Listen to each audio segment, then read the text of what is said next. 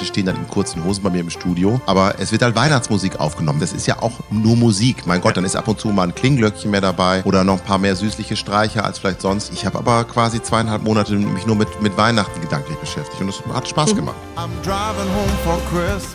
Vinyl und Wein. Der Musikpodcast, der zusammenbringt. Spannende Persönlichkeiten, einzigartige Alben auf Vinyl und liebevoll ausgesuchter Wein. Well, I'm moving down that line. And it's been so long. But I will be there. I sing this song to pass the time away. Driving in my car. I'm driving home for Christmas. Und es ist mal wieder Zeit für eine neue Folge von Vinyl und Wein. Wir haben eine kleine Weihnachtsfolge heute für euch und haben einen ganz besonderen Gast. Und das ist der Entertainer, Sänger und Bandleader Tom Gable. Und er hat sein brandneues Weihnachtsalbum mitgebracht, Christmas to Remember. Wir trinken natürlich leckeren Wein und hören tolle Weihnachtslieder und stimmen euch so ein bisschen ein auf Weihnachten und reden über Tradition, leckeres Essen und äh, Jonas, was machen wir noch? Ja, vor allem diskutieren wir, was trinkt ihr an Weihnachten? Was esst ihr an Weihnachten? Wo verbringt man Weihnachten? Und Weihnachtsdresscode ist, glaube ich, auch ein Dresscode, der wird ausgeladen, wer Wie bleibt kleidet bleiben? ihr euch eigentlich zu Weihnachten? So, viel Spaß mit Tom Gable. Yeah. Gleich bei uns in Vinyl und Wein und ihr hört jetzt schon mal seine Interpretation von Driving Home for Christmas.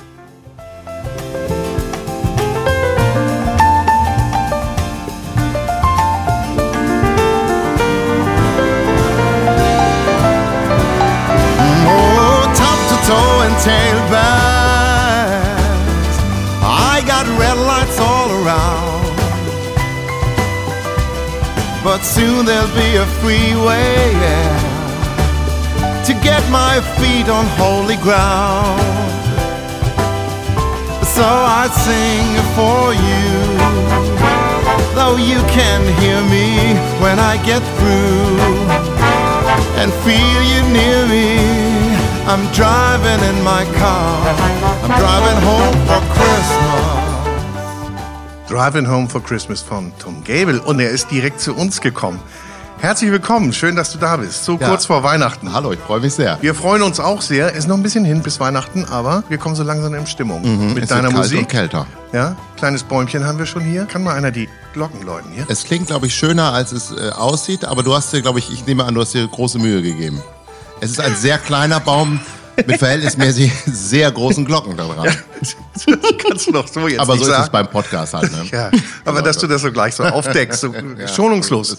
Bist du so ein schonungsloser? Schonungs nur nicht zu mir selber natürlich. Also schonungslos ehrlich zu mir selber nicht. Nein. du kannst aber austeilen. Ach, nee, nur aus Spaß. Aber mal was anderes. Ich habe gedacht, also Driving Home for Christmas von jemand anderem außer Chris Rea kann man eigentlich nicht hören und will man eigentlich nicht hören. Ich wurde eines Besseren belehrt. Vielen Du Dank. wolltest es nicht hören, aber du konntest es dann doch. Es ging Ja, irgendwie. ja, du bist durchgekommen. gedacht, wir- wir mich. probieren's mal Ja. und, äh. Es großartig. Ja, ich finde es Ganz funktioniert toll. auch schön, ja. Es ist auch insgesamt ein schöner Song. Und das, das Schöne ist, ähm, das ist bei Weihnachtsrepertoire, merke ich das immer wieder, äh, schöne und gute Songs, die kann man auch in, in andere Stilistiken überführen und die funktionieren dann immer noch. Es ist ja auch immer so, man hat ja auch diese eine Erinnerung, finde ich immer, an so einen Song und äh, so, so Bilder auch. Und ich hatte auch immer Chris Rea so vor Augen und durfte auch früher mit Chris Rea zusammenarbeiten, aber wie gesagt, es gibt dann auch neue Bilder. Man kann die Bilder auch mal übermalen. Ne? Ja, oder, oder einfach daneben hängen. Ja. Ja. Oder daneben hängen. Ich freue mich, dass du dein neues Album heute mitgebracht hast. Ja. Mhm, Weihnachtsalbum. und danke. zwar A Christmas to Remember. Und ich glaube, das wird heute eine Podcast-Episode to Remember. Auf jeden Fall, weil es für dich wahrscheinlich das erste Mal ist, dass du einen englischen Schaumwein trinkst. Ich äh, gehe schwer davon aus. Ich wusste nicht mal, dass es englische Schaumweine gibt. Ich wusste nicht, dass es englische Weine gibt. Ich erwarte auch sehr wenig, aber vermutlich. Aber ich nehme an, wir haben einen Sommelier ich- hier also sitzen. Äh, ich wollte jetzt sagen, mehr sage ich nicht. Ich, Ja. äh, mein Wissen geht auch nicht viel weiter als über die Herkunft. Ja, grobe Herkunft. Jonas. Ja, äh, welcome. Weihnachtsfolge, Podcast, äh, Schaumwein natürlich immer ein großes Thema, gerade zu den Festtagen. Ähm, jetzt ist es natürlich so, dass natürlich immer Champagner getrunken wird, Cremant, vielleicht noch Franciacorta oder Sekt. Äh, aber Südengland haben wirklich noch die wenigsten auf dem Schirm. Ist auch noch relativ neu. Das Ganze hat vielleicht so vor 10, 15 Jahren angefangen, dass man dort angefangen hat, Spielweisen von Schaumwein herzustellen. Äh, noch einen Namen gibt's da noch nicht wirklich von, deswegen nennen wir es einfach mal englischen Schaumwein. Ähm, der Hintergrund ist so ein bisschen der Boden. Äh, du hast in Südengland dieselben Böden wie in der Champagne, nämlich dieses alte Kalk, Kreide, Muschelkalk äh, Untergrundsbecken. Und dadurch hast du eigentlich ideale Bedingungen für Schaumweine. Jetzt ist es in Südengland natürlich noch mal um einiges äh, nasser, kühler, kälter als in der Champagne, aber so ein bisschen durch das Thema äh, Klimawandel wird es dort langsam in Temperaturen übergehen, dass man doch Schaumwein herstellen kann. Und das ist jetzt aus äh, der Region um Hampshire. Das Weingut heißt Cold Sincerely. Wir haben den Rosé Brüt im Glas. Ich würde gerne mal mit euch anstoßen. Ja. Schön, dass du da bist, Tom. Ich freue mich auch. Ach, man kann das nicht sehen, aber das ist wirklich ein Rosé. Allein schon von der Farbe ist das unglaublich schön. Ganz sanft, ganz elegant. So ein bisschen dieses leichte Lachsrosa. Schmeckt auch Ähm, wirklich sehr, sehr Ja. angenehm, ja. Unglaublich frisch. Ich finde den sehr gut und ich glaube, so kann man auch so ein kleines Weihnachtsdinner ganz gut beginnen. Was kann man eigentlich servieren an Weihnachten? Kochst du eigentlich? Nee, ich bin eher, wie heißt das, ein Zubereiter, also so Kleinigkeiten Mise en zubereiten. Das kann ich so. Vor- vorbereitet? Aber richtiges Kochen nicht. Ja, vorbereitet. Also wir haben Gott sei Dank einen Bruder äh, in der Familie, der das Kochen an sich gerissen hat. Äh, der kann das auch so gut. Der ist eher so der gut bürgerliche Koch, würde ich sagen. Aber bei uns ist das auch Tradition an Weihnachten. Da gibt's so die Klassiker in Westfalen. Ja? Was man so. Soll ich schon erzählen? Was sind denn Klassiker? hau raus, hau raus. Man, man hört Noch nicht immer alles, aber- Kartoffelsalat und, und Würstchen. Das ist ja tendenziell, also Kartoffelsalat von meiner Oma kann ich auch. Das ist eins dieser Rezepte, die uns sehr wichtig waren. Die sind über die Generation tatsächlich, hat mein Bruder sich irgendwann mal hingesetzt mit Oma, Oma, erzähl doch mal, äh, wie geht dein genialer Kartoffelsalat und wie gehen, äh, wie ist deine geniale Bohnensuppe und so ein paar Rezepte und dieses Spritzgebäck und so, das haben wir bewahrt. Meine Oma lebt natürlich schon lange nicht mehr. Äh, Und das machen wir, das kann sogar ich auch. Und die, gut, die Würstchen, die werden natürlich nur zubereitet. Also da, aber der kann auch so auch noch Schnitzel und Frikadellen und alles mögliche. Ah, naja gut, aber wir gehen da nochmal tiefer rein. Ja. Also das klingt aber schon mal ganz gut. Ähm, wir haben heute nur was zu trinken und so ein bisschen, ja was, zum Schnabulieren nebenbei. Mhm. Ja, sehr gut auch. Aber ähm, Weihnachtsgebäck fehlt leider. Ja, leider, ich, ich habe es mir das, ich habe das Weihnachtsbecken, das war immer meine Sache. Ich habe immer äh, äh, Spritzgebäck zu Weihnachten gemacht und leider bin ich auch der selbst der größte Spritzgebäckesser. Deswegen habe ich letztes Jahr zum ersten Mal nicht gemacht. Ich habe sonst immer drei riesige Dosen, äh, einfach was so zwei Kilo Mehl und was was ich, dann ist das ja wirklich, das ist ja Wahnsinn, was da reinkommt. Ein Kilo Butter, das sind ja äh, Proportionen ne, beim Backen. Und das habe ich dann fast immer alles gegessen und ich habe es mir jetzt mal gespart. Und vielleicht dieses Jahr, weiß ich nicht. Es ist, Da Könntest musst du vielleicht nochmal ran. die Weihnachtstour ist krass. Also was Ja. man da alles isst und essen muss Ja? und so mit der Band. Und wir, sind ja, wir sind ja nur von Nahrung umgeben da, wirklich. Ja. Ihr spielt aber dann auch ab jetzt äh, Wir spielen ab sofort, spielen wir den ganzen. Jeden Tag. Ist, es ist wirklich krass, ja. Ich werde hoffentlich nicht krank. Ich bin noch nie im äh, Dezember krank geworden äh, während, während der Konzerte, Tourneen und das macht einen Riesenspaß. Und wir sind dieses Jahr so viel unterwegs wie noch nie. Früher haben wir noch immer so, äh, da hat mein äh, hier mein Booking-Büro, die haben dann gesagt, ja komm alle vier, fünf Tage, da machen wir einen Off-Day, damit du auch mal zur Ruhe kommen kannst. Und dann wurde das immer wieder, ah, wir haben hier noch eine Anfrage bekommen, da, Ja. ah, komm, ja, komm, machen wir. Und jetzt dieses Jahr ist einfach knallhart von vorne bis hinten, äh, bis, bis zum 23. Äh, und auch nach Weihnachten wird auch nochmal, ja. äh, gibt noch Tickets? Oder, ja, es gibt, ja, ja, ein paar gibt's mit? Sicherheit noch immer, ja. Man kriegt sicherlich noch ein Ticket. Das, aber es ist tatsächlich auch schon sehr viel ähm, ausverkauft. Schön. Wie lange spielt ihr? Äh, wir spielen immer so zweieinhalb Stunden. Wow.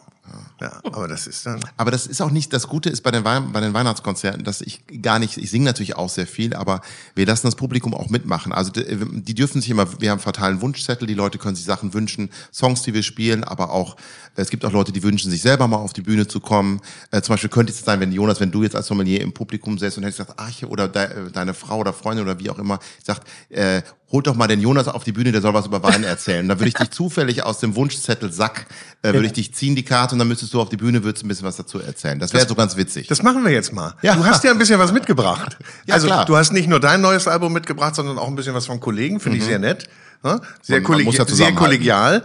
Und äh, jetzt lassen wir ihm das mal machen. Ich habe ihm da jetzt den Zettel rübergereicht.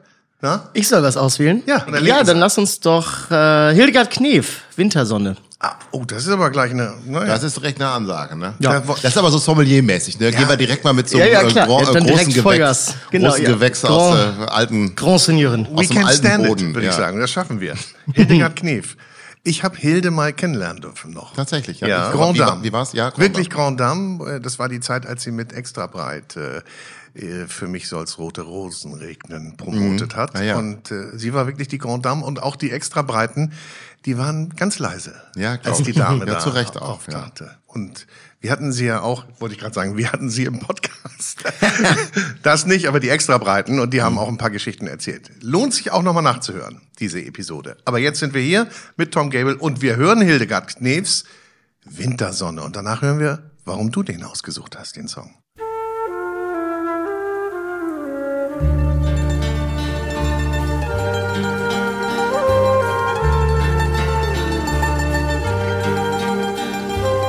Wintersonne über weißem Land, kalte Wintersonne, hast die lange Nacht verbannt.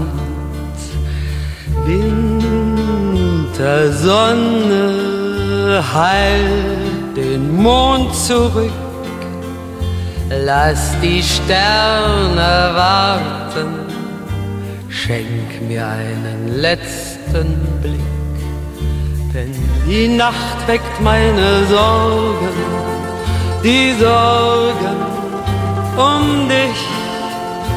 Und zu lange gibt's kein Morgen, kein Morgen für mich. Wintersonne,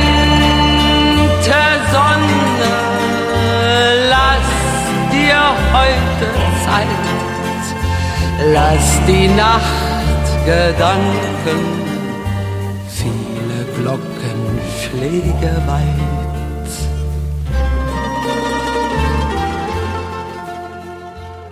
Hilde. Ja, Hilde ist einfach, das ist für mich so ein Beispiel, auch ich, wenn ich gerade das nochmal mit dem Kopfhörer jetzt höre, das ist, da ist für mich so eine Kombination, das ist so für mich eine, die Hochzeit, wie, wie Musik, so, oder wie Popmusik im weitesten Sinne, wie, wie gut das klingen kann. Ich liebe das, diese Weite, äh, die man heute ganz schwer noch herstellen kann. Ich weiß nicht, wie genau, wie die das gemacht haben. Ich versuche das mit jedem Album wieder dem nahe zu kommen, dass man da diese, diese Räumlichkeit, die man da hat, die, die Balalaika, das Schlagzeug, der Bass, Hilde in diesem schönen Hall und die, ich kann mir nur vorstellen, dass sie in so einem großen Studio gesessen haben, wie auch immer. Das klingt alles so gut und genial und es ist wirklich, liebe Leute, auch da draußen an den Kopfhörern und äh, Radios, es ist sehr schwer, das herzustellen. Heutzutage hat man ja immer diesen Sound, der, äh, der geht einem so richtig in die Fresse, egal was du für ein Instrument hast oder Gesang, das steht dir alles so direkt äh, quasi vor dem Gesicht.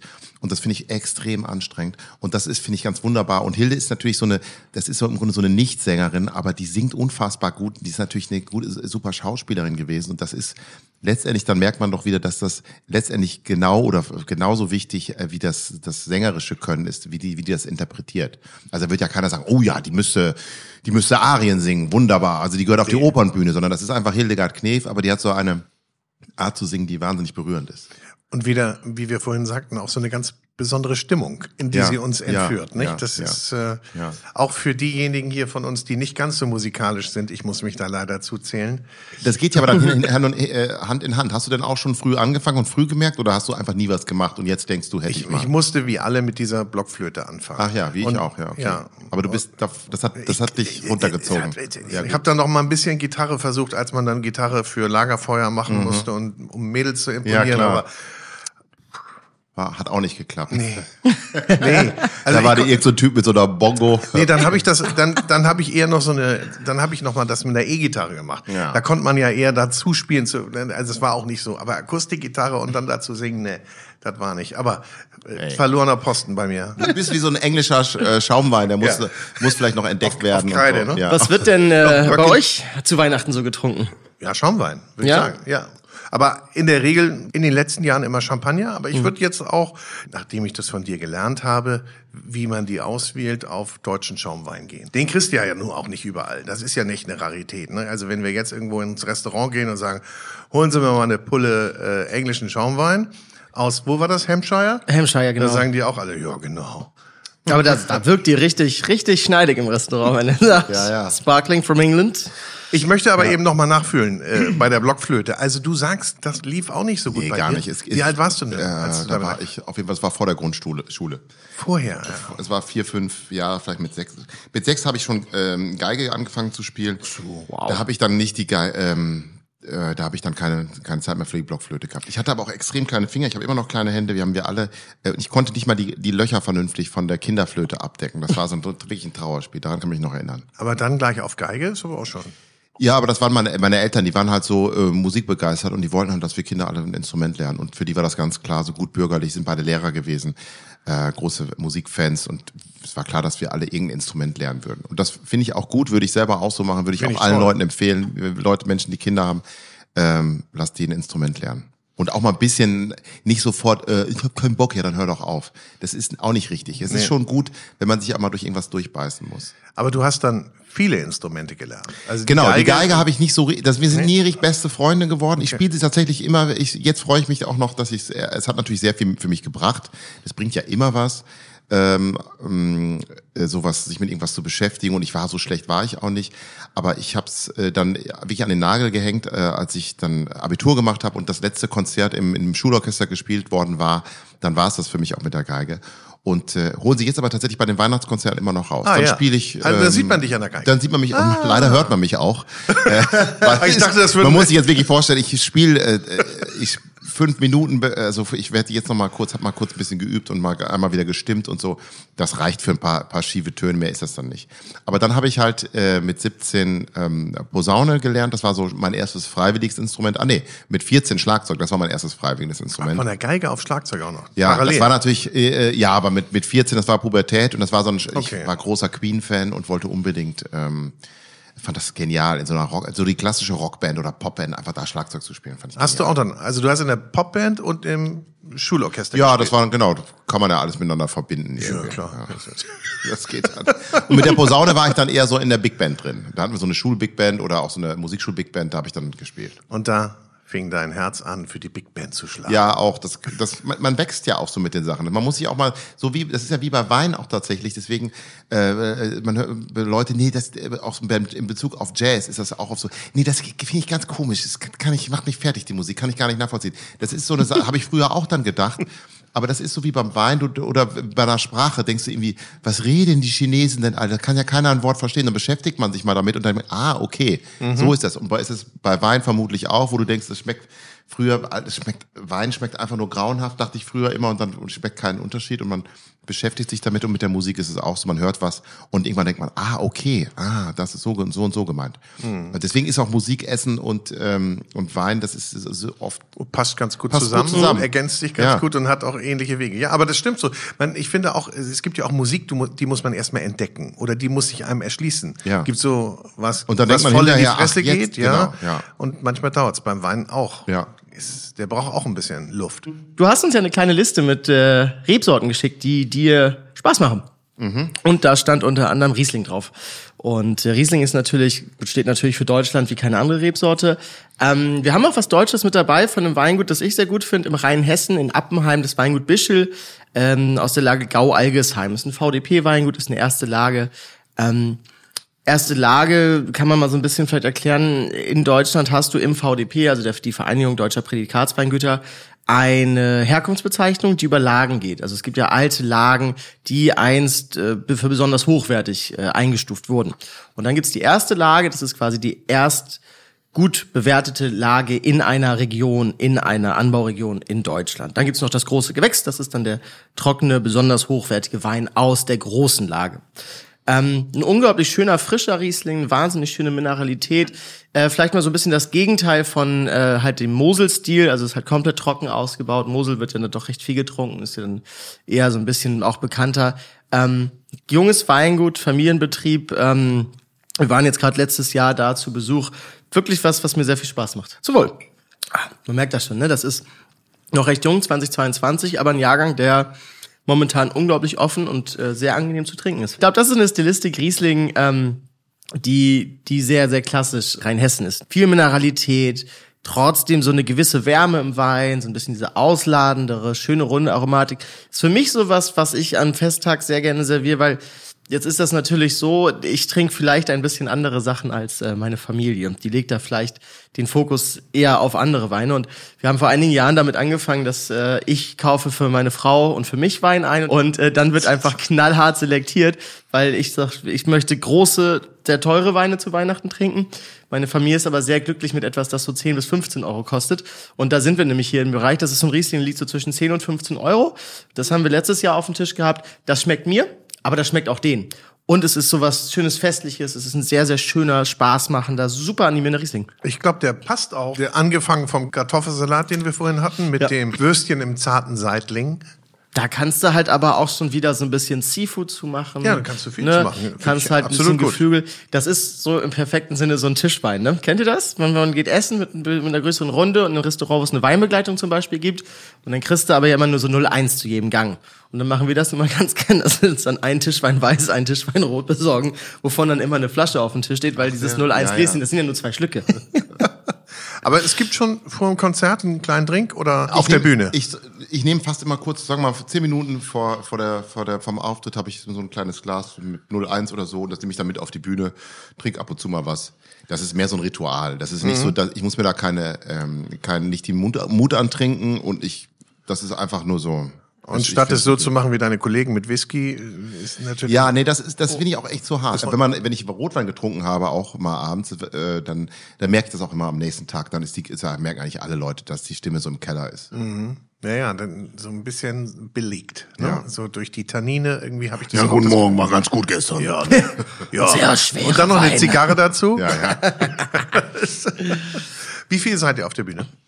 Äh, wir sind, die Band sind acht und dann plus ich sind neun. Ja, das ist schon ganz gut. Das macht auch viel Spaß. Deswegen, wir gehen uns auch nicht auf die, auf den Senkel. Wir sind ja so viel untereinander. Wenn ich mir vorstelle, dass man mit so einem, mit einer kleinen Band ist und so Bands, die verstreiten sich ja gerade, wenn es auch noch Brüder sind oder so, ähm, äh, die verstreiten sich immer nach ein paar Jahren, weil die so dicht alle immer aufeinander hängen. Oder die schaffen es dann irgendwie wie so große Bands, die kommen alle in unterschiedlichen Flugzeugen an zum Konzert. Ja.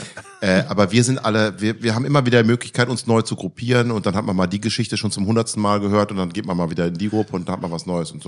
Das ist eigentlich ganz gut. Wo du das gerade sagst, war das nicht bei den Eagles so, die sogar mit unterschiedlichen Fahrzeugen zur Bühne gefahren wurden? ist das, kann sein, ja, ja. Hell freezes over. Ja, äh, Musik? Wollen wir Musik Ja, hören? gerne. Was hast du uns denn noch Schönes mitgebracht? Soll ich wieder auswählen? Wollen wir das Risiko eingehen? Das war nicht schlecht bisher. Ne? Also. Ja gut, dann machen wir doch jetzt einfach mal was ganz Klassisches und äh, hauen eine Runde Michael Bublé rein, oder? It's beginning to look a lot. Like Christmas.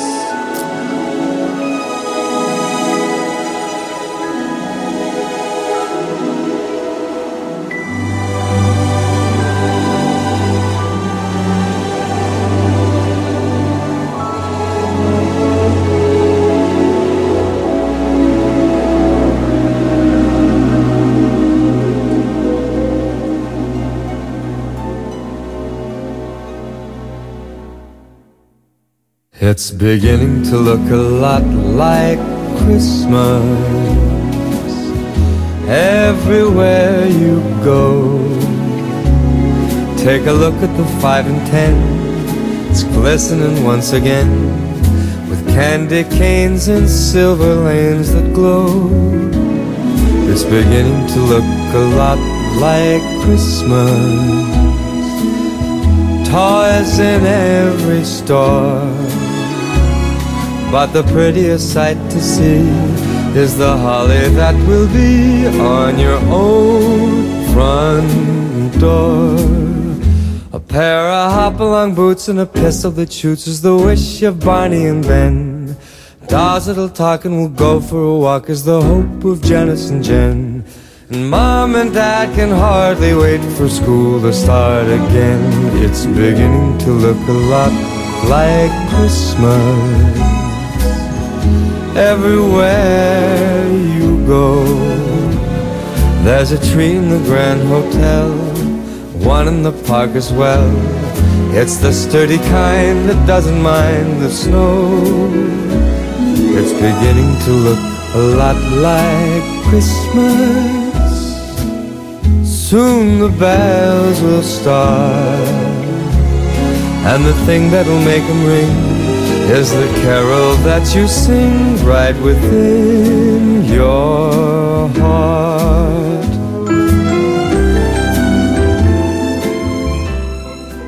Mm.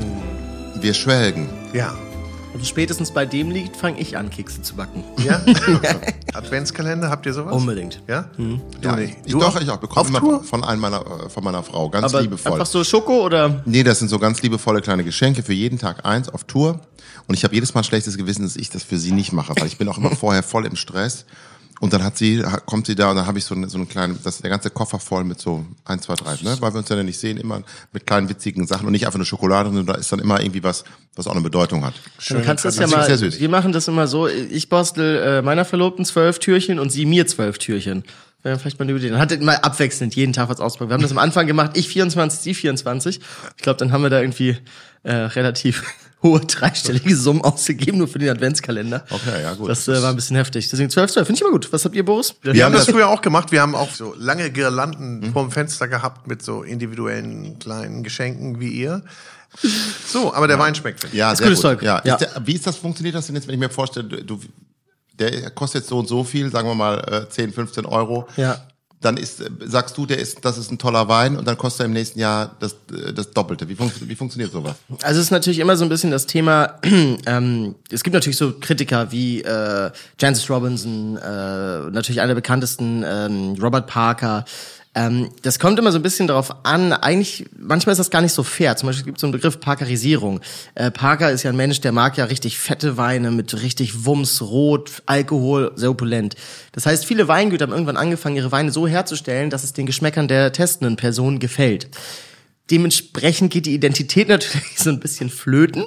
Ähm, ich habe gerade mit einem guten Freund von mir geredet, mit Jan Raumland. Ähm, der ist eigentlich, äh, ist verheiratet mit einer sehr, sehr bekannten Schaumweinwinzerin äh, aus, aus äh, Deutschland. Und der hat jetzt angefangen, einen Rotwein zu machen.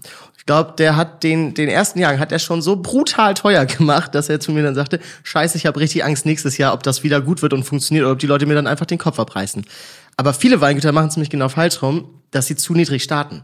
Und diese ganze Punktevergabe ist natürlich auch mal so ein Thema, weil am Ende des Tages hat die Aussage von testender Person XY ja nichts über meinen Geschmack zu sagen. Und man muss sich, finde ich, schon sehr damit beschäftigen, wer probiert das und was für Geschmäcker haben die. Aber ich finde die Frage auch spannend. Ab welcher Punktezahl wird dann wirklich eingekauft? Da, ab wann sagen die denn wirklich, okay, das sind jetzt, keine Ahnung, 91, 92 Punkte, jetzt werden die Keller vollgemacht mit dem Zeug. Es gibt immer zwei Bewertungssysteme. Entweder das 20 oder das 100-Punkte-System. Und beim, beim 20er ist ungefähr so ab, also weniger als 14 Punkte geben ist schon Beleidigung eigentlich. Das machst du nicht. Und bei 100 ist es auch so, dass du sagst, Mitte 80 solltest du eigentlich schon geben. Ansonsten ist das schon Gladiator, Daumen runter. Ähm, kommt immer so ein bisschen drauf an, ne? Zum Beispiel Heiner Lobenberg von, äh, von Lobenbergs Wein. Das ist immer jemand, wenn du da die Punkte siehst, die sind immer sehr ähnlich zum Beispiel zu vielen anderen Punktzahlen auch. Die finde ich immer sehr angenehm.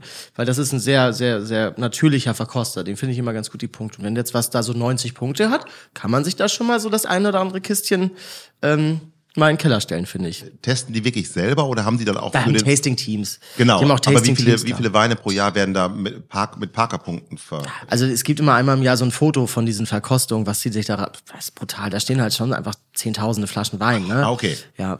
Okay. Das ist ein Unternehmen sozusagen und der hat, der leitet seine Leute, die für ihn verkosten. Nee, der hat quasi nach- Personen für Länder und Regionen. Also es gibt dann zum Beispiel Person XY, die ist zuständig für Robert Parker Weine aus Deutschland zu verkosten. Und die Ergebnisse werden dann nach Amerika weitergeleitet und dann irgendwie analysiert und rausgebracht. Der probiert jetzt wahrscheinlich nicht selber jeden Wein auf dieser Klar, Welt. aber das heißt, die, äh, die Leute, die, die, die haben dann auch schon diesen Geschmack von Parker, weil die von Parker ausgesucht werden, weil du sagst, Ja, also der Parker hat so genau. eine bestimmte... Es gibt also ein Tasting Sheet, Ja, okay. was, was halt gut wie du ist. das zu beurteilen Genau, hast. wie du deine Meinung selbst wegstellen solltest. Also es gibt halt immer, also du kannst es mir überlegen, also es wird eigentlich fast jeder Wein dieser Welt wird eigentlich jedes Jahr gekostet. Jetzt vielleicht nicht jedes Weingut, aber halt jedes Weingut, das eine gewisse Pre- Prestige hat, das äh, Ruf hat.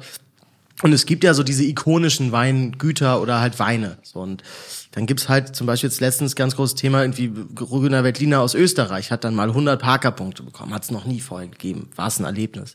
So, also das ist schon immer, es wird schon sehr, sehr wahrgenommen in der, in der Branche, diese, diese Punktesysteme doch. Und dann gibt es natürlich auch einige, die dann wahrscheinlich Weine auch versuchen nachzumachen. Du kannst ja, den Wein ein bisschen pimpen. Da sagt man dann nicht, ich habe irgendein Vorbild, sondern ich habe was kopiert. Und das hoffentlich funktioniert ja, merkt es ne? keiner. Ja, ja. Es gibt ja diese, diese ganz berühmten äh, Fälscherskandale von Wein. Ne? Also ich weiß nicht, der hat in Amerika damals äh, Weine gefälscht im großen Stil. Der hat in seinem Keller in Badewannen Weine gefälscht, die er teilweise für sechsstellige Beträge verkauft hat. Und man munkelt, es gibt wohl noch so die 20, 30.000 Flaschen in Kellern und Aber dann nicht gefälscht in dem Sinne, dass die wirklich so ähnlich schmecken, sondern einfach mehr oder komplett weniger. gefälscht. So gut gefälscht, dass einige der berühmtesten äh, Weinverkostenden Personen dieser Welt diese Weine als echt Ach so, deklariert haben. Also Gut, das dann war sind's ja, schon- aber dann können es ja auch keine schlechten Weine, dann ist es ja Nee, wirklich nee. nur noch die Idee. Genau.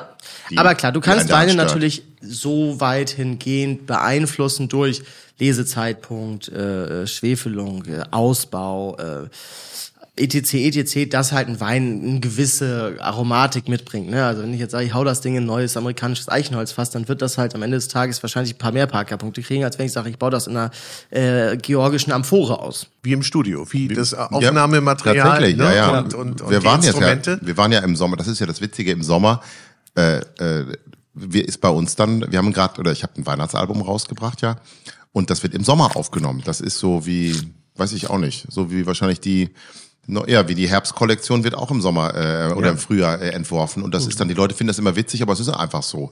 Bei uns, bei, bei mir war den ganzen August lang äh, war Weihnachtsstimmung. Wie inszeniert ihr das dann? Also das Ganze fängt einfach an, dass ich, äh, dass wir grundsätzlich haben wir die Idee, so wir machen oder ich habe die Idee oder wir, wir im Team, lass uns mal wieder ein Weihnachtsalbum machen. Ich habe ja schon tatsächlich zwei, ja. aber ich liebe ja auch Weihnachten und den ganzen allen Jahren. Uns kommen immer wieder so viele Weihnachtslieder, die man auch noch nicht gemacht hat. Das macht mir einfach auch Spaß, mich mit diesen Sachen zu beschäftigen. Und dann haben wir überlegt, okay, das war so ungefähr vielleicht im Mai oder im Juni. Wir machen noch mal, wir machen, lass uns mal wieder ein Weihnachtsalbum machen. Dann habe ich so im, im Juni, Juli habe ich so Songs rausgesucht, auch ein paar Songs selber geschrieben. Ähm, dann wurden die arrangiert, ein bisschen, dann haben wir so kleine Demos gemacht und so. Ich habe mich ans Klavier gesetzt und ab August ging es dann los mit dem Aufnehmen. Dann ist einfach da war jetzt nicht groß, ich habe jetzt keine großen Tannenbäume gekauft und so au- aufgestellt. Äh, Das muss dann, die Musik muss sich tragen, die Leute stehen dann in kurzen Hosen bei mir im Studio. Aber es wird halt Weihnachtsmusik aufgenommen. Mit Weihnachts, das ist ja auch nur Musik. Mein Gott, dann ist ab und zu mal ein Klingglöckchen mehr dabei oder noch ein paar mehr süßliche Streicher als vielleicht sonst. Äh, Und ich habe aber quasi zweieinhalb Monate mich nur mit, mit Weihnachten gedanklich beschäftigt und es hat Spaß gemacht. Darf ich denn jetzt mir was wünschen? Äh, sehr Aus dem gern. neuen Album schon? Ja, Ich, ich greife einfach mal vor. Ja, klar. Und ähm, ich würde gerne hören und auch die Geschichte dazu, weil das ist ja wirklich, das auszuwählen, was man dann wirklich aufnimmt, ist ja total schwer. Ne? Das Und ist ein ganz, ganz schwieriger, großartiger künstlerischer Prozess, der nur vor ganz besonders befähigten Menschen äh, Das ist ja immer so, ja. Das ist ja wie Parker-Punkte Ja, vergeben. mit wem redest Und bin der Robert Parker der Musik. Würde ich sagen.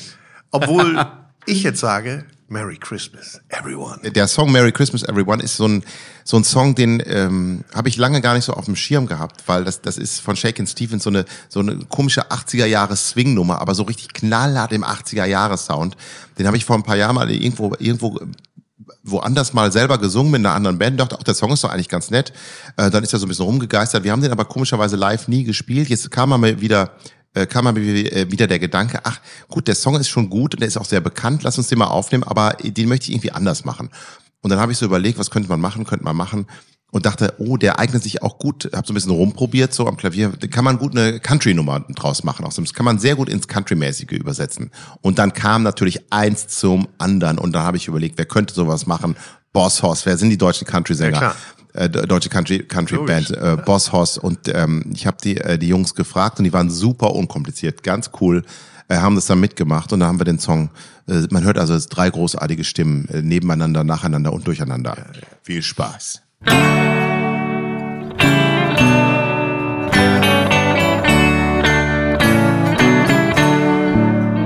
Snow is falling all around me.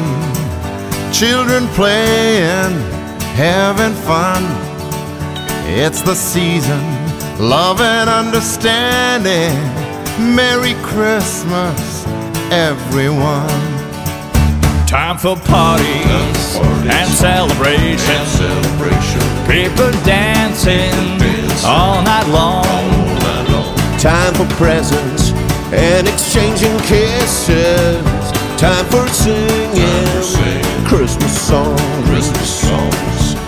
We're gonna have a party tonight.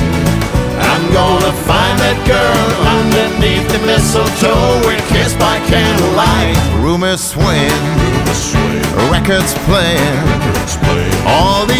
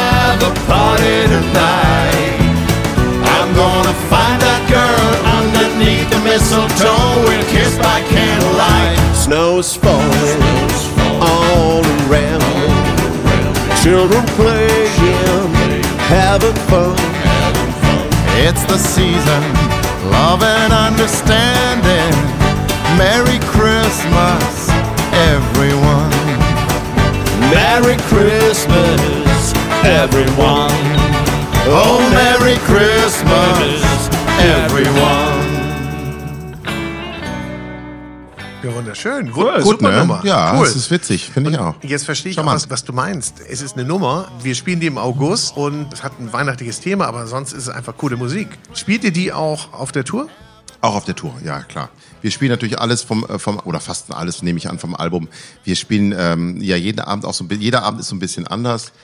Äh, einfach weil wir halt so viele Wünsche auch erfüllen. Der, also der Song wird mit Sicherheit immer dabei sein. Und wann können wir dich sehen? Wann können wir nochmal in die Show kommen? Äh, ja, wenn ihr, ihr müsst ein bisschen fahren, äh, nach Buchholz kommen, wir am 18. Am 18. Dezember in Buchholz. Es lohnt sich. Sehr schön. Ich sag's dir. Machen wir auf jeden Fall. Und alle anderen Tourdaten in den Shownotes. Und an dieser Stelle dürfen wir kurz für die Werbung unterbrechen und euch unseren Werbepartner vorstellen. Und das ist Feinkost Käfer. Die charismatischste Feinkostmarke im deutschsprachigen Raum. Und wer schon mal im Stammhaus von Feinkost Käfer in der Prinzregentenstraße in München durch die kulinarischen Produktwelten gewandelt ist, der weiß, dieses Lebensmittelgeschäft ist eine wahre Bühne, auf der stetig neue, überraschende Gaumenfreuden aus der Region, der Ferne und natürlich eigene Kreationen präsentiert werden. Vor allem der Weinkeller beeindruckt mit auserlesenen Weinen und Spiritosen, darunter wahre Schätze, die wir natürlich auch sehr, sehr gerne in diesem Podcast verkosten. Und wer es nicht nach München ins Stammhaus schafft, für den gibt es den Feinkostkäfer Online-Shop. Der bietet eine großartige Vielfalt an sorgfältig ausgewählter Kulinarik und natürlich Weine für höchste Geschmackserlebnisse. Unter www.feinkost-käfer.de könnt ihr diese vielen Köstlichkeiten aus dem Online-Shop direkt zu euch nach Hause kommen lassen. Also viel Spaß beim Entdecken der Käfergenusswelt unter www.feinkost-käfer.de Feinkost Käfer. Die charismatischste Feinkostmarke im deutschsprachigen Raum. In den Shownotes. Dürft ihr euch nicht entgehen lassen. Was wir uns nicht entgehen lassen, ist jetzt mal zu hören, wann bist du das erste Mal aufgetreten? Das war das erste Mal überhaupt, war mit Sicherheit, äh, war das in so, einem- in so, ähm, so einem kleinen Musikschulorchester für die Mini-Geige. Da waren wir dann so quasi nur die, quasi gerade die Geige halten konnten, haben so, haben so ein bisschen was, es muss grauenhaft gewesen sein, wenn ich ehrlich bin, für die, für die aber es sind dann nur Eltern natürlich und äh, die, man die fiedelt sich super. was zusammen und die fanden es natürlich großartig Ja. alle. Das Und- aber schon ganz, da war ich schon ganz, ganz jung.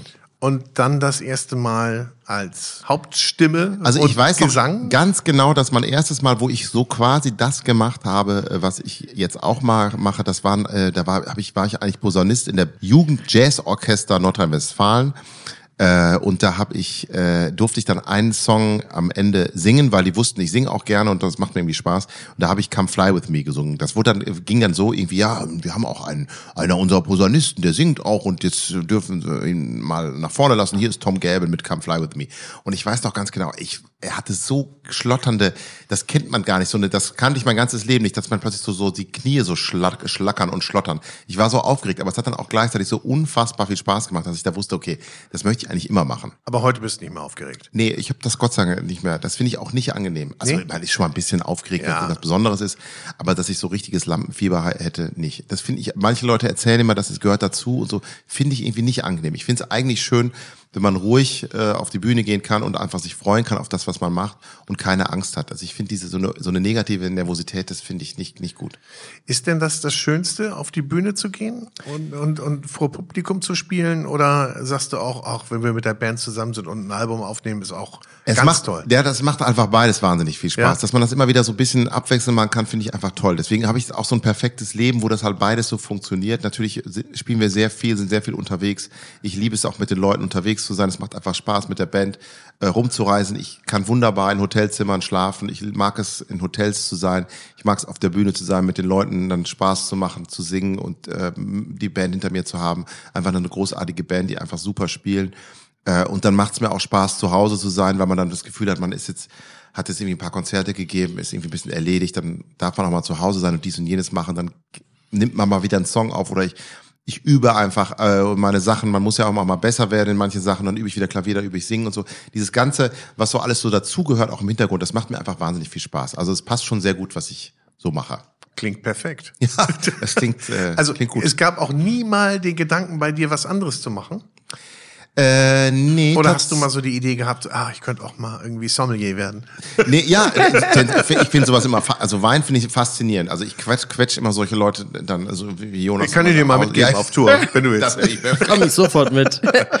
äh, apropos Wein, ihr habt schon wieder was Neues im Glas. Du hast noch eine Rebsorte in deine Wunschliste geschrieben oder in deine Möglichkeitenliste, die mir sehr gefallen, nämlich die Scheurebe. Wie kommt's? Tatsächlich, das ähm, hat mir einfach mal im letzten Jahr jemand äh, aus der Band einfach gesagt, pass auf, ich habe hier äh, einen Wein, den habe ich zufälligerweise getrunken, eine Scheurebe. Ich hatte noch nicht mal irgendwas davon gehört. Und der fand den so lecker, da hat er mir ein paar Flaschen von geschenkt. Und, oder zwei Flaschen von geschenkt und dann habe ich mir direkt nochmal zehn davon gekauft. Und dachte, das war das Einzige, was mit der Scheurebe, dass ich das einmal getrunken habe und dachte, das finde ich genial, das finde ich super. Ähm, deswegen weiß ich nicht, ob das... Ich bin sehr gespannt. Also, Scheurebe, ähm, weiß nicht, ob du das wusstest, ist ja eine Kreuzung aus dem Riesling unter anderem. Wird 1961 von Dr. Georg Scheu in Alsei äh, gekreuzt aus Riesling und einer Wildrebe. Tatsächlich wusste ich das nicht.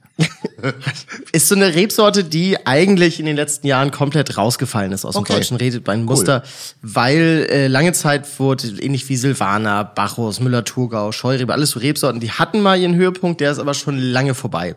Und es gibt so ein paar Weingüter, die sich der Thematik jetzt wieder gerne widmen.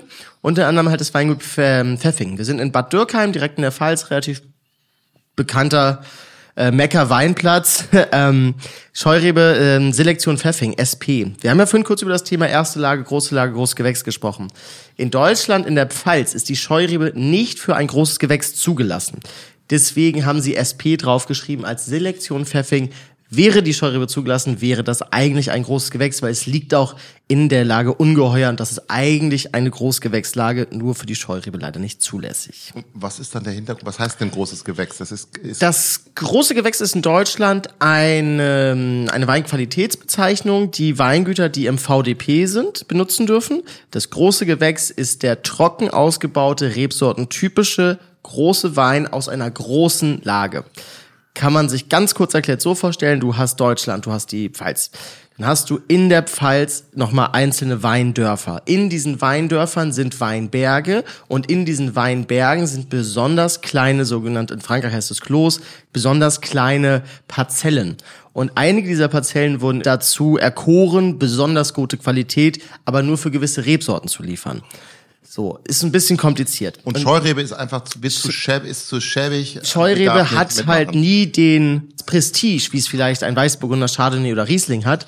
Aber das Zeug ist schon großes Kino. Jetzt bin ich mal gespannt, ob das deine Es schmeckt Scheurebe-Erwartung anders kommt. als, als die Scheurebe, die Ja. ich getrunken hatte. Die fand ich, äh, äh, fand ich besser, frischer. Ja, äh, das ist mehr in die Fresse.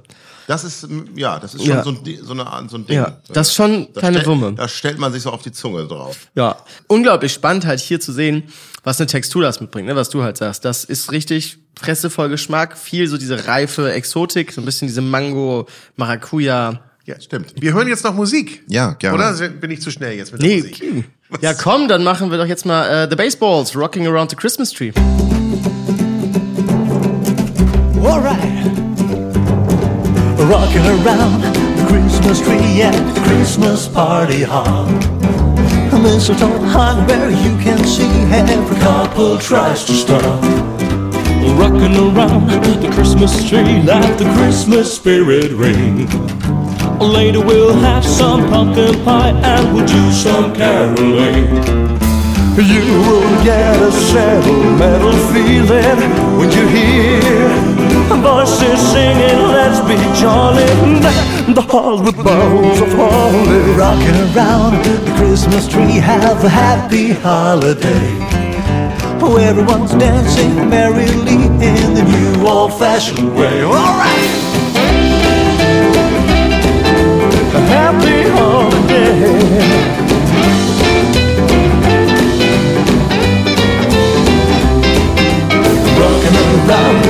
Christmas tree. Happy holiday. Everyone's dancing merrily. You will get a sentimental feeling. when Geht aber rund hier. Gut, ne? Locker, locker, flockig. Habe ich auch aufgenommen für mein Album. Äh, auch witziger, ich wusste das nicht. Ich habe den erst tatsächlich danach jetzt gehört von den, von den Baseballs, nachdem ich den aufgenommen hatte, mit Helmut Lotti. Helmut Lotti ist ja auch, das, der, der, ich, da habe ich, glaube ich, gerade in den Niederlanden studiert, Posaune noch, das Ja. war so 97, da ist mir der Name das erste Mal begegnet. Da war Helmut Lotti ja die, mit seinen ersten riesigen Alben, da was war da Helmut Lotti in Afrika. Das und, war so Ende der 90er, Genau, stimmt. Classics Riesig. One, eine riesen Nummer auch. Äh, und den, den habe ich dann immer mal wieder auch mal im, im Fernsehen gesehen, auch hab ihn auch mal ein paar bei, bei Sendungen mal getroffen. Äh, und ich hatte jetzt irgendwie das Gefühl, äh, das wäre doch mal witzig, weil ich wusste, dass der ja auch so als Elvis Elvis-Sänger angefangen hat für diesen für diesen Song. Äh, ich habe also ich habe so eine, quasi ein, El- ein Medley gemacht so aus zwei zwei von diesen Songs, Rockin' Around the Christmas Tree, was wir gerade gehört haben, und Jingle Bell Rock, so zwei zwei Rock'n'Roll Songs. Da habe ich dann so ein bisschen Twistartiges Medley gemacht, dieses zusammengepackt und dachte, das wäre auch noch ein schönes Duett eigentlich. Und da dachte ich, ach, bei der Stimme und so, weil ich ihn ja auch kenne und weil das ein netter, witziger Kerl ist, fragst du einfach mal Helmut. Und er hat es dann auch möglich gemacht. Es war echt super witzig. Er ist zu mir ins Studio gekommen, ich habe ihn dann selber einfach aufgenommen und so. Ähm, das war, war, war ein witziger Nachmittag. Ein Sonntagnachmittag, da ist er vorbeigekommen. Hatte sich gerade ein neues Auto gekauft und hat es zum ersten Mal äh, ausgefahren. Das passt ja, doch. Das war doch herrlich. Für uns beide. Cool. Und da ruft man einfach Herrn Lotti so an? Ja, über? Verbindung. Man Ja. hat ja so die Verbindung ins Ja. Musikgeschäft. Äh, aber nee, aber weil wir uns wirklich auch schon kannten. Also wir haben uns, wir haben auch schon mal zusammen was gegessen und so. Und das, ich wusste, es ist ein witziger, netter, netter Kerl. Und wenn er Bock drauf hat, dann macht er das auch einfach. Das war dann einfach eine schöne Ergänzung, auch- fürs Album, weil ich, mir macht es auch Spaß, bei dem, bei den Weihnachtssachen auch so ein bisschen dann so, so, so, einen- so einen bunten Reigen zu machen. Also nicht alles nur in einem Stil und so. Das eine ist ein bisschen Rock'n'Rolliger, das andere ist, was weiß ich, Sinatra, Swing und äh, ein paar Sachen sind noch irgendwie ganz anders und so. Ein paar Balladen dabei. Und das ist halt so ein, mal so eine wi- witzige Twist-Rock'n'Roll-Nummer geworden bei uns. Das ist aber auch so ganz gut, dass man auch nicht so ganz in eine Ecke rutscht. Ne? Ich meine, du bist, hast ja so ein bisschen, bist ja in so eine Ecke gepackt worden. Du bist ja schon Ja, in der bin ich ja auch reingegangen. Ja, So und reingegangen. Ja, ja, Sinatra-mäßige. Ja, ja, genau, das aber ist ja ich meine, das ist mal ganz schön, da auch wieder so ein bisschen rauszugucken. Oder? Ja, es ist, es ist tatsächlich so, wenn ich so Sinatra-Sachen singe, dann ist immer, ah ja, Sinatra, der deutsche Ja. Sinatra. Aber wenn ich jetzt so andere Sachen singe und so, da hat mir noch keiner gesagt, das klingt jetzt ja genau wie Frank Sinatra äh, auf Rock'n'Roll Mhm. oder so. Das ist also, ich kann ziemlich genau das machen, was ich, was ich machen möchte. Und ich habe auch einen re- relativ breiten Geschmack. Also ich bin jetzt äh, natürlich eher so in dieser was 50er, 60er, ja, 70er Jahre so ein bisschen. Das ist so die Musik, wo es mir am meisten Spaß macht. Ähm, und da bin ich so, aber da kann ich auch sehr viel machen. Da singe ich auch Sachen von Tom Jones oder wir probieren alles Mögliche aus und so. Und das ist, das ist schon toll. Also ich, deswegen bin ich so ein, deswegen siehst du, ich weiß nicht, ob man sehen kann, man sieht einen einen glücklichen Menschen. Das, was Weihnachten auf den Tisch kommt, muss auch gegessen werden. So. Wird das bei euch im Kollektiv eigentlich entschieden oder entscheidet eine Person, was es Ähm, zu wir haben es gab, zu trinken gibt? Also ich kann mich an meine Kindheit erinnern, da war das äh, auch, als meine Oma noch lebte, da war es ganz klassisch, da gab es immer nur Omas Kartoffelsalat und Würstchen. Und äh, das haben wir jedes Jahr so gegessen. Es war auch immer irgendwann gut. Dann ist meine Oma irgendwann gestorben. Vielleicht war es auch schon mal vorher. Da hat meine Mutter so ein paar Jahre lang so Experimente gemacht. Da gab es mal eine Gans, da gab es mal Ente und so. Ich habe das alles eh nie mitgegessen, weil ich so ein ganz komplizierter, ich esse zwar auch Fleisch, aber ich, ich hab, esse nur das, was ich von seit frühester Kindheit kenne und auch möglichst abstrakt. Also wenn ich da so ein, so ein Tier noch erkennen kann, wie das da so mit den Flügeln, ehrlich? das kann ich schon nicht essen. Also so, so dieser Style. Ja. Deswegen konnte ich dann nie so, warte mal, ich heb mal eben den Flügel an und schneide dann ein Stück davon unten drunter. Das fand ich mal schon. Also ich habe nie in meinem Leben Gans und Ente gegessen. Ähm, äh, deswegen, ich weiß aber, dass es nicht gut ankam. Das war irgendwie, die Gans war trocken, irgendwas, dann gab's mal irgendeinen Schweinebraten mit Pflaumen oder irgendwie sowas. Wir sind dann irgendwann, hat mein Bruder, hat mein Bruder das gesagt, Leute, das kann so, das kann, Weitergehen. das kann so Ich nicht mehr weitergehen. Ich, wir gehen jetzt komplett, wir gehen zu, komplett zurück auf die Basics. Es gibt wieder Kartoffelsalat, den hat mein Bruder dann gemacht. äh, Würstchen und der hat das dann im Laufe der Jahre so ein bisschen aufgepimpt noch. Dann gab's noch äh, plötzlich Frikadellen und so kleine Schnitzelchen und sowas. Irgendwie so, es wurde dann wieder so ein bisschen reichhaltiger. Aber so wirklich, also ein bisschen äh, Pommesbude an Weihnachten, so ein bisschen. Also es gibt keine Pommes, aber so, so wirklich sehr Mhm. einfach. Zum fleischhaltigen Hauptgang wird passen, was jetzt im Glas ist. Aber auch ohne. Aber auch oh, vermutlich, definitiv. Ähm, ich habe mich so ein bisschen an dem einen Rotwein, den du uns geschrieben hast, da stand drin, du magst gerne Primitivo. Das wäre natürlich Italien. Da sind wir so ein bisschen wie bei dem Thema. Ähm, Primitivo ist sowas, wo ich gerne Alternativen aufzeige, die in eine ähnliche Richtung gehen. Weil Primitivo den Markt so ein bisschen sehr überschwemmt hat in den letzten Jahren. Primitivo ist ja in der Regel so relativ schon gut, voluminös, kraftvoll, viel Frucht, bisschen, bisschen mehr Tension. Und all das finde ich auch immer gerne sehr wieder bei einem Cabernet Sauvignon aus Kalifornien. Und hier sind wir natürlich jetzt in den USA, in Kalifornien im Napa Valley mit einem Cabernet Sauvignon zum Wohl. Ja. Und das hat eben auch genau vieles von dem, was man ähm, gerade in Apulien zum Beispiel, wo der Primitivo viel angebaut wird, findet. Viel Textur, viel Länge, viel Kraft, eine gewisse schmeckt- Frucht. Ja. Ne? Schmeckt mir gut. Ja. Hat halt auch ein bisschen mehr Alkohol. Ich weiß nicht, Boris sieht nicht ganz so glücklich aus, ne? Bei mir ist eine schwere Grenze. Ja. Ja, mehr kann ich nicht. Okay. Weil sonst machen die mich so Müde. schläfrig. Ja, klar, das, das ist, das ist da, ich bin gleich weg. Also, das ist schon klar. Ja, also ich meine, du hast hier halt auch 15% Alkohol, das merkt man dann durchaus auch. Aber es ist ein ganz spannendes Weingut, das Weingut Beaulieu, ähm, 1900 von Georges Latour gegründet. Ähm, es war so die Zeit, wo viele französische Weingüter gesehen oder gesehen haben, was in Kalifornien möglich wäre. Und ähm, das ist jetzt, ich sag mal, Entry Level, das ist der Einstiegswein. Ähm, das ist noch bezahlbar. Die äh, größeren Von Lagen. diesem Weingut, ja, meinst du? Von den großen Lagen ist es leider inzwischen unglaublich teuer. Es ist eigentlich unbezahlbar, liegen wir schon im dreistelligen Bereich.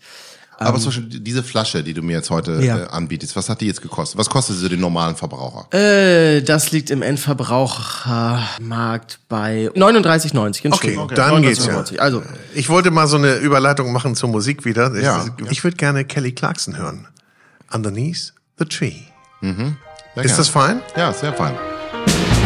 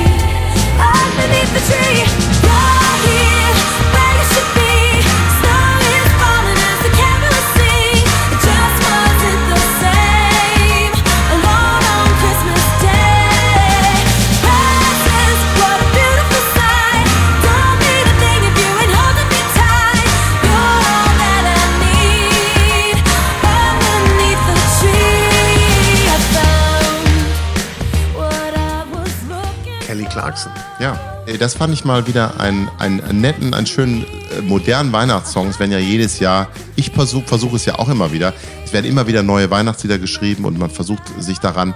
Und das meiste finde ich doch schlecht. Man, die, klar, Weihnachten ist auch äh, natürlich die Zeit der Tradition. Man hat sich einmal an was festgehört und dann denkt man so ungefähr mh, Chris Rea, Mar Mariah Carey, das waren so die letzten, die irgendwie so große Hits geliefert haben. Aber Kelly Clarkson, das war jetzt auch mal wieder so ein Song, wo ich dachte echt, ja, der ist echt sehr nett, der, der wird auch, der wird auch bleiben. Der hat so sein, sein Recht so im, äh, im großen Buch der, der Weihnachtslieder zu bleiben. Es ist schön, dass da immer noch mal wieder was dazukommt, aber die Alten auch wirklich ihren Alten Platz bleiben. haben. Deswegen wird auch unser Repertoire, was wir spielen, auch zu, jedes Jahr zu Weihnachten, wird immer schwieriger, weil es immer mehr Songs sind. Beim ersten Mal Deshalb waren es auch schon das dritte Weihnachtsalbum Das dritte dir. Weihnachtsalbum, ich kann ja gar nicht, ich möchte natürlich auch ein paar Songs von den anderen Weihnachten, natürlich möchte man auch so die Klassiker spielen. Und da kommen die neuen Sachen dazu, man möchte das neue Album natürlich spielen. Und dann, äh, zum Beispiel Kelly Clarkson hatte ich auch auf dem, auf, hatte ich mir aufgeschrieben, notiert für das, für das Album. Aber ich hatte dann letztendlich eh schon zu viele Songs und irgendwie ist mir nicht so richtig was eigenes Witziges eingefallen, was ich mit dem Song machen könnte, wo ich dachte, ach, das, das Original ist gut genug, das, das, da gehe ich jetzt gar nicht ran. Aber das ist schon der Anspruch, ne? dass du sagst, ich gebe dem meinen Twist, gibt immer meinen so einen Kick. eigenen Twist, ja, genau. Wir Ja. haben auch zum Beispiel ähm, äh, wirklich, eine, wirklich eine sehr schöne Version gemacht von Last Christmas. Haben wir dann auch aufgenommen, aber so ein bisschen in, im Sinatra-Style. Finde ich sehr schön geworden und lohnt sich auch anzuhören. Auf deinen Weihnachtskonzerten, gibt es denn da auch deutsche Weihnachtslieder? Kann man da auch so richtig die, die der englischen Sprache nicht mächtig sind und nicht mitsingen können, deutsche Weihnachtslieder mitsingen? Auf jeden Fall. Die, die werden entweder, äh, manchmal auch wünschen sich die Leute eh Weihnachtslieder, die sie dann der Show? selber singen. Ja, die sagen einfach, äh, könnt ihr mal das und das spielen. Äh, zum Beispiel Weihnachtsbäckerei ist ein sehr beliebter Wunsch, den spielen wir fast immer, wenn der gewünscht wird. Das Publikum singt dann auch komplett mit, da kann ich mich fast mal zurückziehen. Aber wir haben auch so ein, auch jetzt sogar auch aufgenommen. Ähm, wir haben mal ein Medley gemacht, ähm, äh, also so drei, vier Songs, bekannte Weihnachtslieder, deutsche Weihnachtslieder genommen, so wie O Tannenbaum und sowas. Und das äh, richtig mit der Band gespielt, auch immer bei den Konzerten. Das haben wir jetzt auch mal wirklich im Studio schön aufgenommen, auch mit Streichern und so. Äh, wir spielen also auch einiges an, an deutschen Sachen. Wollen wir noch was hören? Dann hören wir noch was. Und wir hören jetzt Blake Shelton mit Blue Christmas. I'll have a blue Christmas without you.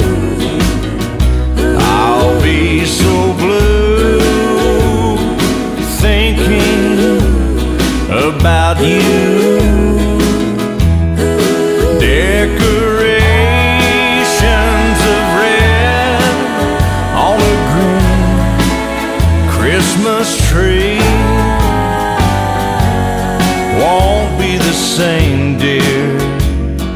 If you're not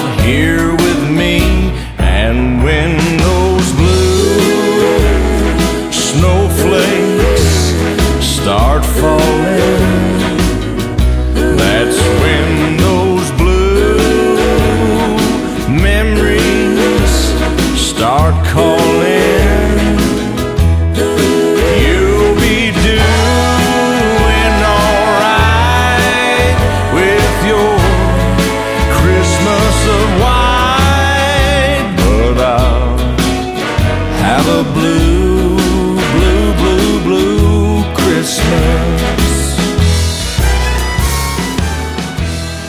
Auch eine ganz coole Nummer. Ich kannte die überhaupt nicht. Ja, doch, die, ich kannte die äh, von Elvis, weil äh, Elvis die auch Das gesungen ist hat. eine- ah. Ja, ja, ich weiß nicht, ob es eine Original Elvis-Nummer ist, aber das war ein großer Hit oder ein Hit auch für, für, für- für Elvis. Und mein Bruder äh, war ein riesengroßer Elvis-Fan. Ähm, und deswegen kannte ich, der hatte alles von Elvis, deswegen kannte ich sowas natürlich auch. Und das spielen wir auch immer wieder so ein bisschen. Das ist übrigens der Song, immer, wo ich die Geige raushole, die Country-Geige. Denn dafür reicht's noch so ein Ah, bisschen. das finde ich gut. Ja. Das finde ich gut. Und wie seid ihr denn gedresst auf der Bühne? Seid ihr ein bisschen weihnachtlich oder ah, nee, du immer hier? Ja, wir sind Ne? eigentlich Im- tendenziell, wir haben so zwei unterschiedliche, aber man sieht uns auch, wir sind viel auch im Smoking unterwegs. Ja. Das Smoking geht ja auch immer zu Weihnachten. Ja, also ich genau. was ist weihnachtlicher? Smoking geht ja eh immer. Es gibt sicherlich den einen, vielleicht wenn du an, an, in die Strandbar gehst, wo jemand sagt, leicht overdressed, kommt auf den Strand an. Ich möchte an keinem Strand sein, wo man nicht im Smoking, sitzt, genau. Freunde. ja. Hast du eigentlich auch einen Hut? Nee, tatsächlich nicht. Nee, ich hab, bin noch kein großer Hutträger, mein Kopf ist zu groß. Das, sieht, das hat noch nie gut ausgesehen bei mir, ein Hut. Ach so. Ich habe es immer mal wieder probiert, meine Frau lacht sich immer kaputt. Sprichst du denn auch mit deiner Frau über deine Garderobe? Im Alltag ja. Also ich dann lasse ich mich tatsächlich gerne von ihr. Äh, es ist, wir haben, es ist auch, ich bin manchmal auch so müde. Dann sagt sie wieder, sag ich, was soll ich anziehen? Ähm, dann sagt sie, ja, guck doch, such, doch- such doch einfach mal selber was aus. Dann suche ich was selber aus und sage, nee, das natürlich nicht. Ja, okay, bitte, lass uns das noch mal nach all den Jahren, lass uns das einfach abkürzen. Ich ziehe einfach genau das an, was du mir sagst, bitte. Ja. Du weißt es besser, sie weiß es aber wirklich auch besser als ich. Sie beschäftigt sich auch viel damit. Das ist tatsächlich nicht so mein Thema. Ich bin eigentlich wirklich froh, dass ich äh, auf der Bühne, dass wir den, dass ich den Smoking anziehen kann. Das sind so diese, so diese Klassiker. Da weiß man so. Deswegen bin ich beim Wein wahrscheinlich auch so. Äh, was trinkt man dann hier so und so, wo- womit ist man sicher, weißt du? Dann, dann das so so ein bisschen So ein Safe. Space. Ja, Ja, ja, voll. So ein Safe Space. Kann und der Smoking ist das Safe Space. Ja. Das, das, Ich hätte gar nicht die die äh, die Energie und auch nicht. Ich hätte auch nicht das Wissen jetzt irgendwie. Oh, der Smoking total neu definiert und ich habe mir richtig Gedanken gemacht. Das ist nicht mein Würde man die aber abnehmen? das würde ich eher beim, bei der Musik, da, da fühle ich mich dann zu Hause. Da Ja. weiß ich, was ich will und was ich gut finde und was schlecht finde. Beim, bei anderen Sachen nicht. Aber auch Tom ist ein Meister der Überleitung. Hast du es mitbekommen? Si. Er wollte gerade noch mal zum Wein rüber Si. schieben. Thomas Durst. Wir haben, also natürlich irgendwie die Festtage.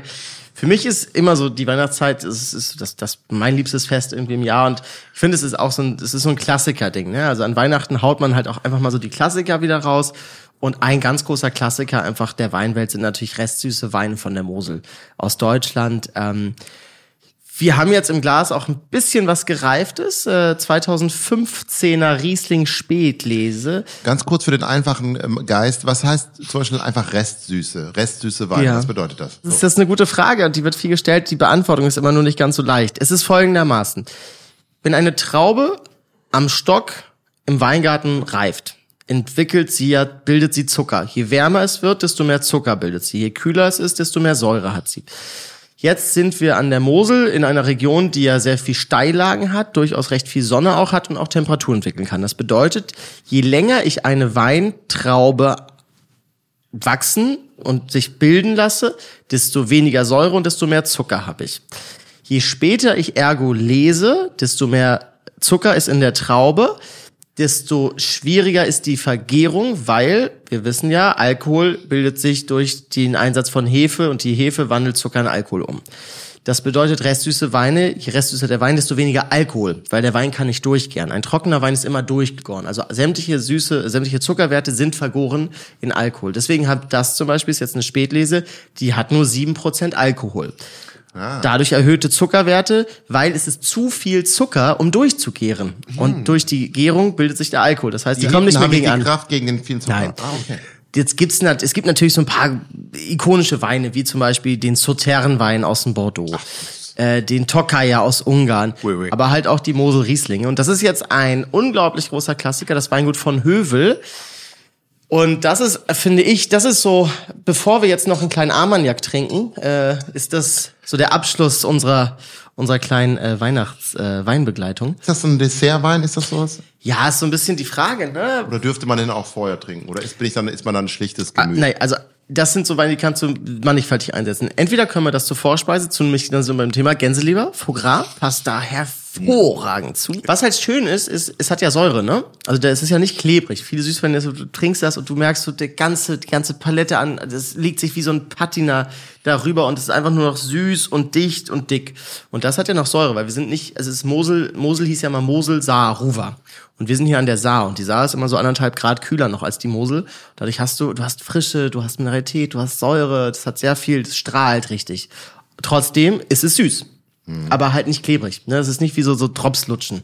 Ich wollte nicht sagen, der Drops ist gelutscht, aber ich würde sagen, wir müssen uns jetzt wirklich ein bisschen vorbereiten auf Weihnachten und Ja. äh, lösen jetzt diese wunderbare Runde auf. Wir sehen uns in Buchholz am 18.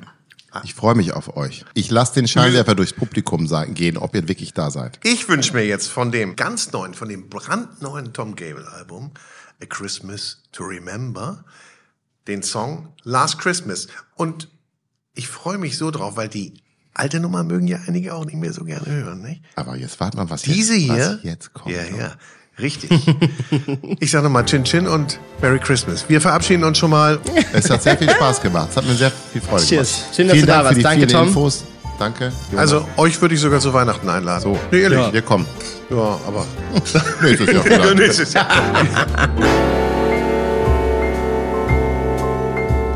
Last Christmas I gave you my heart, but the very next day you gave it away. This year, to save me from tears, I'd give it to someone special. Last Christmas I gave you my heart, Die Weine, die wir heute getrunken haben, könnt ihr alle im Onlineshop von Feinkost Käfer bestellen. Schaut mal vorbei in der Prinzregentenstraße in München oder bestellt online unter www.käfer-online.de. So, und das war's dann auch schon wieder mit dieser Episode von Vinyl und Wein. Wir bedanken uns fürs Zuhören und wir bedanken uns auch ganz besonders bei der Weinbank Hamburg, dem exklusiven Club für Weinbegeisterte, dass wir hier heute zu Gast sein durften. Wir freuen uns, wenn ihr auch das nächste Mal wieder einschaltet bei Vinyl und Wein und in der Zwischenzeit liked uns, bewertet uns, kommentiert uns auf Apple, Spotify oder wo auch immer ihr uns hört und wir freuen uns natürlich auch über eure Anregungen und Ideen. Bis dahin, tschüss, Servus und bye bye. I love you, I meant it. Now I know what a fool I've been. But if you kissed me now, I know you'd fool me again. Last Christmas, I gave you my heart. But the very next day, you gave it away. This year, to save me from tears, I'll give it to someone special.